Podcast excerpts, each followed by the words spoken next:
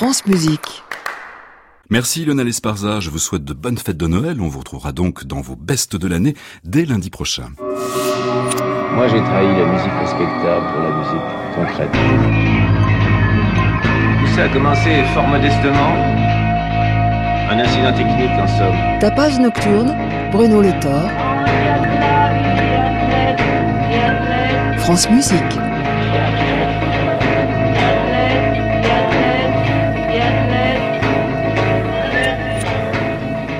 Recevrons dans ce tapage nocturne Jean-Paul Dessy, compositeur, violoncelliste et chef d'orchestre, qui esquisse depuis longtemps maintenant des passerelles éclairées entre les esthétiques et les approches multiples du langage musical. Mais je vous propose d'ouvrir cette émission avec une nouveauté phonographique, celle proposée par Hermann Schmidt, membre fondateur du groupe Cannes, mais qui fut également élève de Karl Stockhausen avant de plonger dans le monde du rock qu'il trouvait alors plus attrayant. Comme un hommage au grand maître de Cologne, il a composé des Klavierstücke qui sont construits selon son auteur à partir d'une mémoire émotionnelle dans laquelle s'ébrouent Schubert, Cage, la musique traditionnelle japonaise et Kahn. Schmidt considère sa démarche comme une sorte de méditation spontanée, spontanée car il n'y a aucune correction, aucune prise subsidiaire. Le livret nous dit que les cinq Klavierstücke ont été enregistrés et produits par Gareth Jones dans le sud de la France sur les deux pianos de Schmidt. Il prépara son piano Playel comme John Cage lui a pris et l'autre, un Steinway âgé de 100 ans, resta sans préparation. Tous les sons d'ambiance ont été enregistrés autour du studio et aucun autre instrument électronique n'a été ajouté. Extrait avec Klavierstück 4 d'Irmin Schmidt.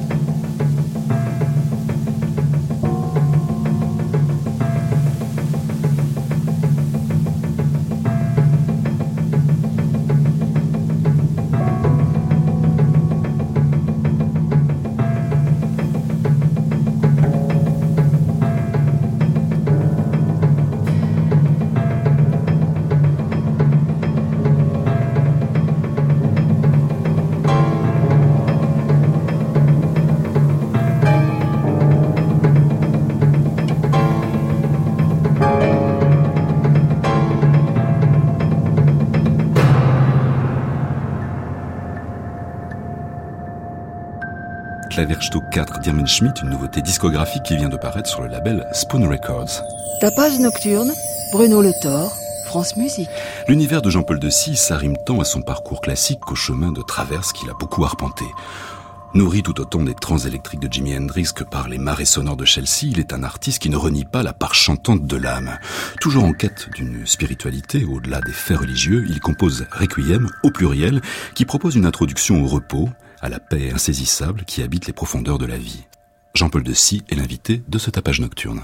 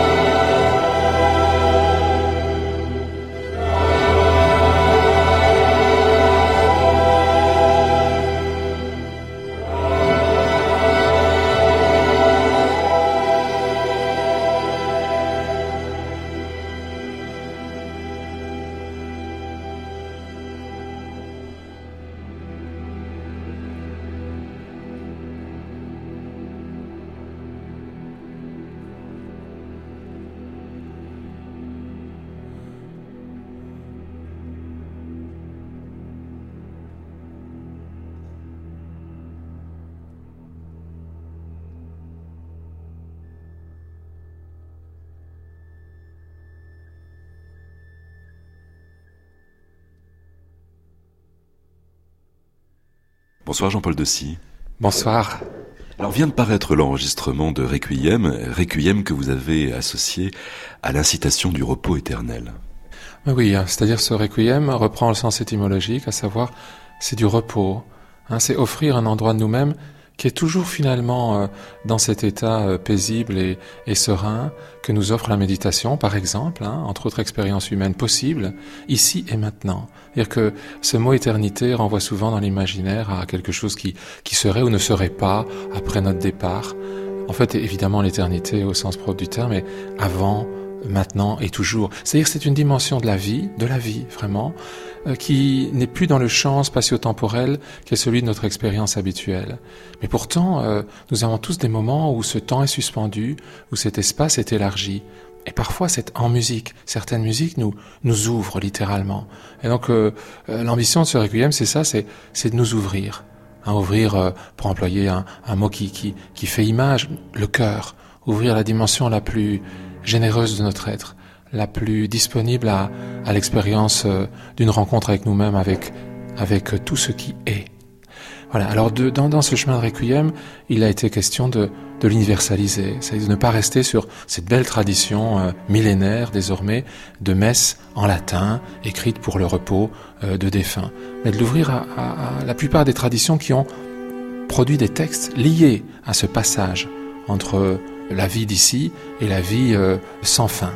Et donc euh, on s'est, avec Jean-Yves Leloup, qui est un théologien euh, ouvert sur toute la spiritualité, on a donc recueilli des textes venant de, de l'hindouisme avec la Bhagavad Gita, du Coran, de la bibliothèque hébraïque en, en hébreu, euh, aussi à travers l'araméen dans les premiers temps du christianisme, et puis le grec évangélique, et euh, un peu de, de cette missa pro defunctis latine. Tout ça pour faire entendre que finalement l'humanité, quelles que soient ses, ses traditions, ses rites, euh, ses mots, participe à, à la même quête, hein, cette quête de nous réaliser ici, dans notre vie euh, présente, pour que nous soyons en lien avec ce qui ne se dit pas, ce qui ne se pense pas, mais qui peut s'expérimenter, hors temps, hors espace.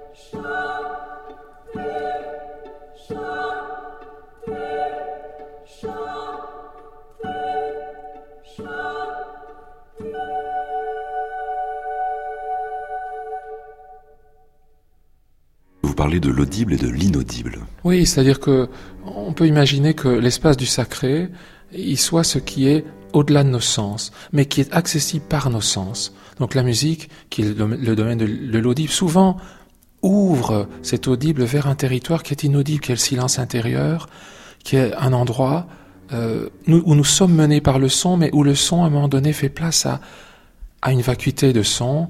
Et donc c'est tout le miracle de, l'écoute, en fait. Quand nous sommes vraiment, quand une musique parvient à nous mettre à l'écoute de cette musique, c'est comme s'il y avait un renversement copernicien, et c'est nous qui sommes écoutés par cette musique, et c'est nous qui sommes, nous fondons littéralement, sensoriellement, pour euh, devenir euh, ouverts, complètement ouverts.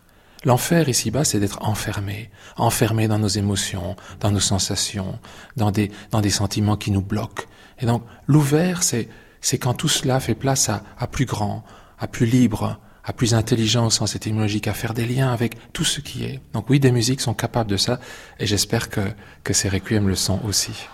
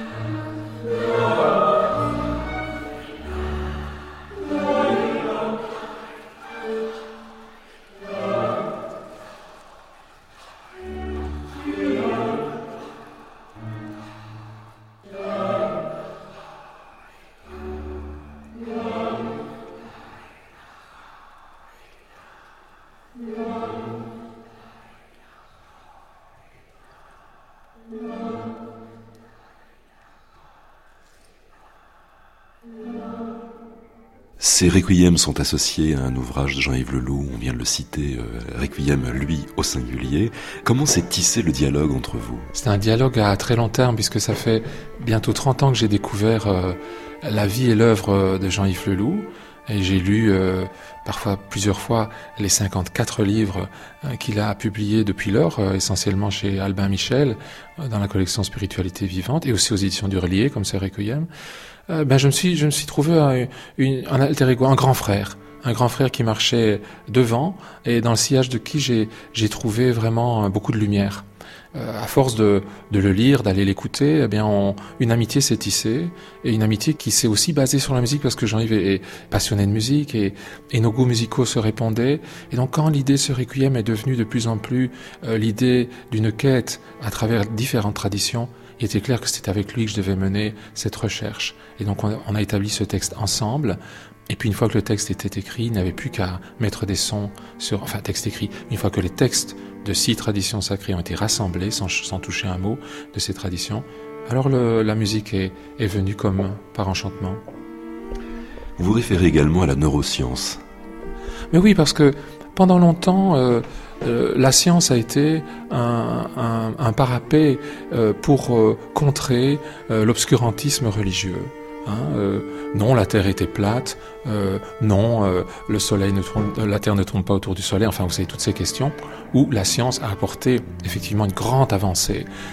Et puis maintenant, on se rend compte qu'une certaine science positiviste, hypermatérialiste, se ferme à ce que par ailleurs, certains scientifiques, que ce soit dans, dans, tout, dans tout le monde vaste euh, de la science quantique, hein, mathématique ou au-delà, euh, physique quantique, et dans les neurosciences, on se rend compte qu'on touche à quelque chose, mais on le touche maintenant avec des outils. Hein. On touche à quelque chose qui est effectivement le seuil entre matière et non matière. Hein, nous, sommes, nous sommes maintenant, depuis une centaine d'années, euh, dans la physique la plus avancée, euh, certains euh, que tout ce qui est matière, c'est-à-dire est aussi onde. Et donc nous, nous, voilà dans une nouvelle danse à la fois de la pensée et de, du rapport au monde. C'est que tout ce qui est matériel est en même temps immatériel. Et donc ça nous donne, ça nous laisse à, vivre aussi en nous quelque chose qui n'est pas de s'opposer au matérialisme, mais de savoir que l'immatérialisme contient le matérialisme, que l'infini contient le fini, que l'intemporel, disons l'éternité, contient le temporel. Et donc dans tout ça, il y a une danse que nous pouvons exécuter, que nous pouvons, dont nous pouvons jouir dans nos vies présentes. Et, c'est, et la méditation que je pratique depuis une trentaine d'années est aussi un, endroit de nous-mêmes où, où nous sommes euh, en lien avec ça, où nous sommes à la fois plus vivants que jamais quand nous, quand nous méditons, et en même temps allégés d'un poids euh, de, la, de la vie qui serait uniquement matérielle, aidés en ça par euh, cette espèce de conscience qui n'est plus notre petite conscience neuronale propre, mais une conscience extra-neuronale, une conscience universelle. Et ça, ça donne une joie incroyable, ça donne une, une espèce de goût à, re, à vivre tout ce que nos sensations nous donnent parce qu'elles sont dans, un, dans, un, dans une visée, dans une, dans une dimension qui est plus vaste.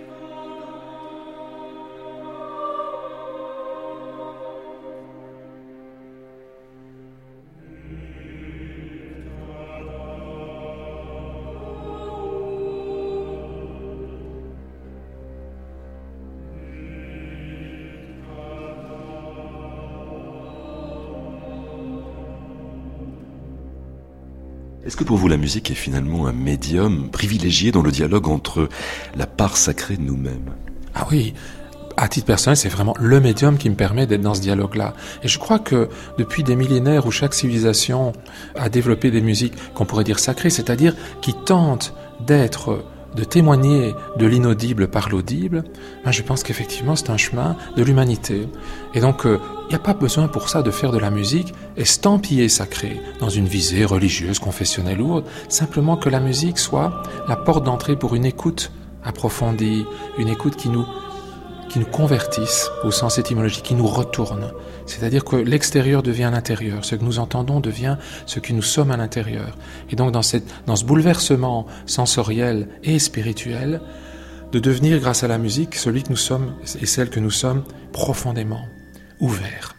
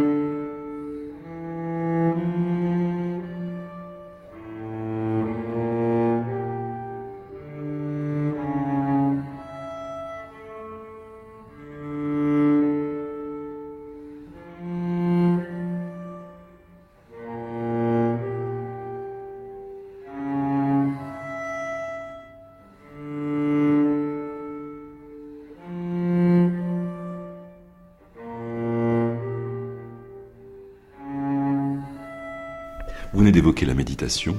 C'est vraiment finalement une part de, l'écoute de vous-même. Oui, exactement. Méditation, dans, dans, la racine sanscrite, ça veut dire porter attention à quelque chose. Et donc dans cette pratique-là, comme dans la pratique finalement de la musique attentionnée, le fait de porter attention nous transforme. Il y a vraiment une, mutation intérieure dont nous sommes tous et toutes capables. C'est ça qui fonde. De la même façon que tous et toutes nous, sommes capables d'écouter quelque musique que ce soit, parce que ça s'offre non pas seulement à notre intellect, non, non pas à notre intellect, mais à notre cœur, par un court-circuit entre les oreilles et notre cœur. La méditation fait aussi ce court-circuit-là. Elle, elle, elle nous permet de ne plus rester dans le mental pur Hein, d'être dans ce qu'on appelle en grec métanoïa, au-delà du mental. Et le terme métanoïa dans le langage évangélique désigne précisément ce qu'on a traduit par conversion. Donc être au-delà du mental, c'est ça la, la grande opportunité qui nous est donnée à chaque instant de notre vie, d'entrer dans quelque chose qui ne soit pas arrêté à ce que nos premières pensées nous imposent d'être.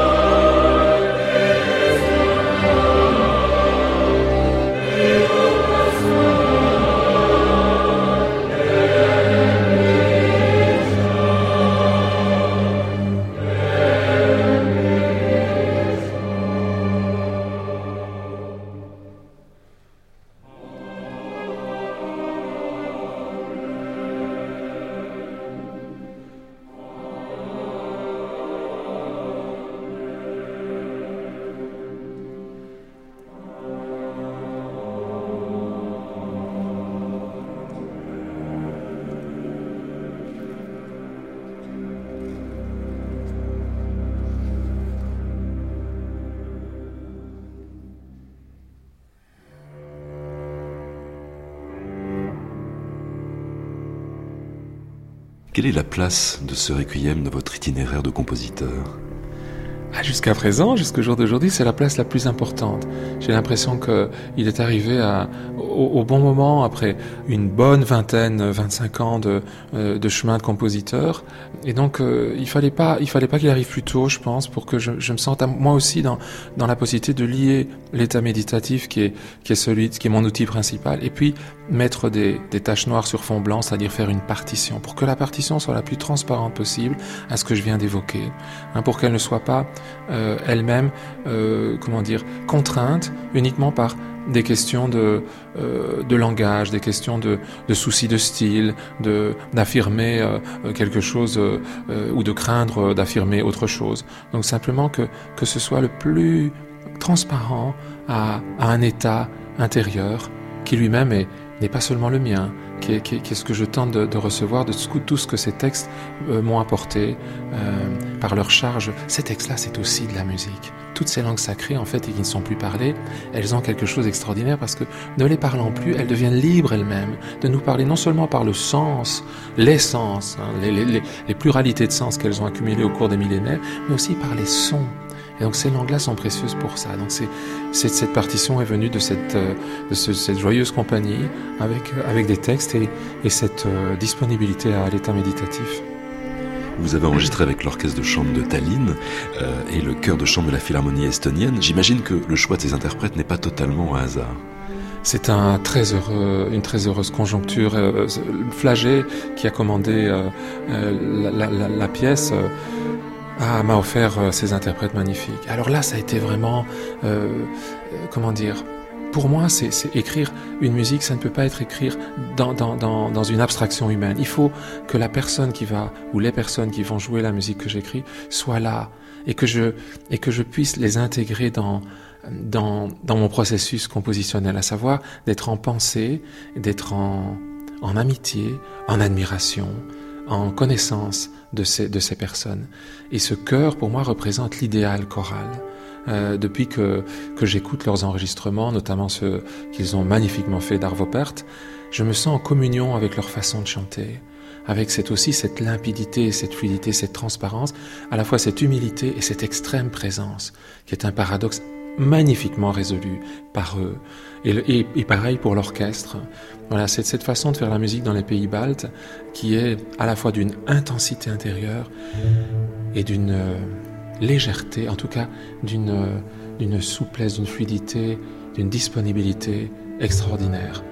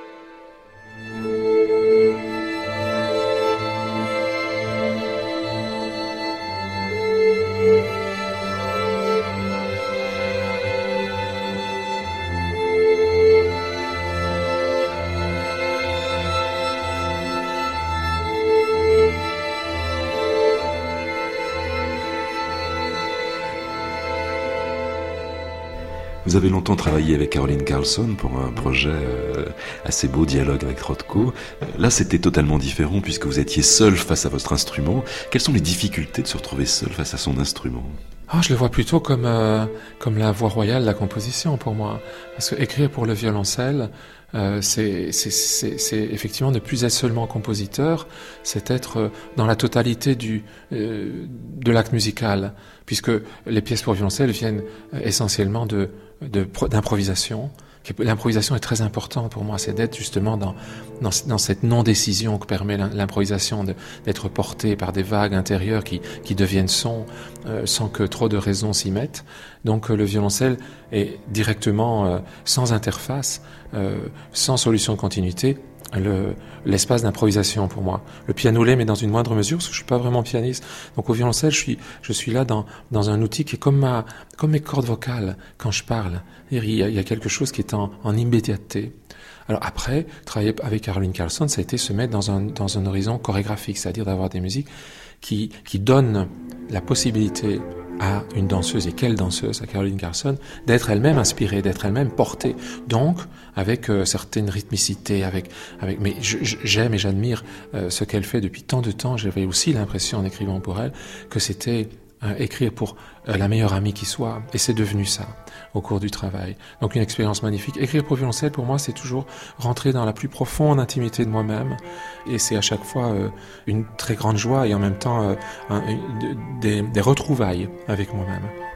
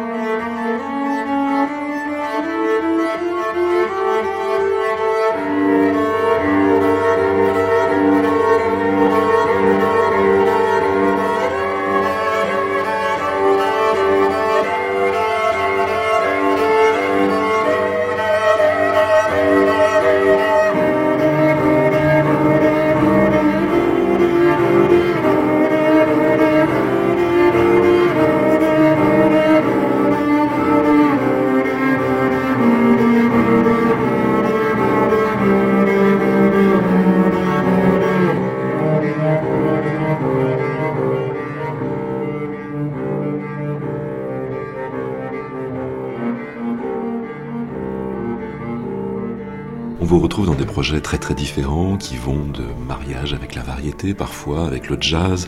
On vous retrouve euh, avec Caroline Carson, on vient d'en parler, dans le Requiem. Comment vous voyez le fil rouge de tout votre travail? Mais je le vois pas, je cherche pas à le voir, le fil rouge. Je cherche pas une cohérence qui déterminerait que certains genres sont pour moi et certains ne le sont pas, certains styles, certaines époques de la musique. Au contraire, si fil rouge il y a dans, dans ma vie, mais je, c'est un regard, euh, je me mets à l'extérieur de moi-même pour regarder ça, c'est que euh, j'ai le goût d'écouter, de vivre, de faire euh, des musiques très différentes les unes des autres, parce que j'ai l'impression quand on, met ensemble dans une vie ou même dans un concert des musiques très différentes. Par exemple, hein, nous faisons régulièrement des, concerts où on mêle la musique euh, du grand passé, de, de, Macho, avec de la pop, avec de la musique contemporaine, avec choisi savamment, c'est-à-dire pour que tout ça s'épaule. Eh bien, chacun de ces ingrédients venant de genres et de styles et d'époques différentes devient plus grand, devient plus fort, devient, devient plus extraordinairement passionnant à écouter pendant un laps de temps défini. Donc euh, tout ça, tout ça s'harmonise bien. La question essentielle, c'est de, c'est de respecter la, comme chaque, comme chaque euh, espèce vivante, il faut respecter sa nature et donc ne pas euh, tenter de faire d'une musique à pop rock avec une énergie qu'elle a sienne, de la savantiser au point qu'elle perde cette énergie, ou à, ou à contrario de faire perdre à, la musique écrite, à la musique qui, qui se pense avec euh, avec énormément de, de recherche et de subtilité, de lui faire perdre aussi ces qualités-là, de garder. Alors j'essaye J'essaye, en tout cas, j'essaye je, je, de vivre la composition, celle que je fais moi, comme l'assemblage de, de, ces différentes dimensions de ce que par ailleurs je pratique comme, comme violoncelliste ou comme chef d'orchestre depuis longtemps. Hein, ça, ça, ça, peut paraître euh, hétéroclite, ce que je viens d'énoncer là, mais ça ne l'est plus dès lors que, que ça devient euh, son et organisation compositionnelle. En tout cas, j'ai besoin, moi, de, euh, d'être à la fois dans des musiques qui nous aident à danser et dans des musiques qui nous aident à méditer, et que si possible, elles soient les deux en même temps, que la danse ne soit pas exclu de la transcendance. Merci beaucoup Jean-Paul Dessy. À bientôt. C'est moi qui vous remercie. À bientôt, oui.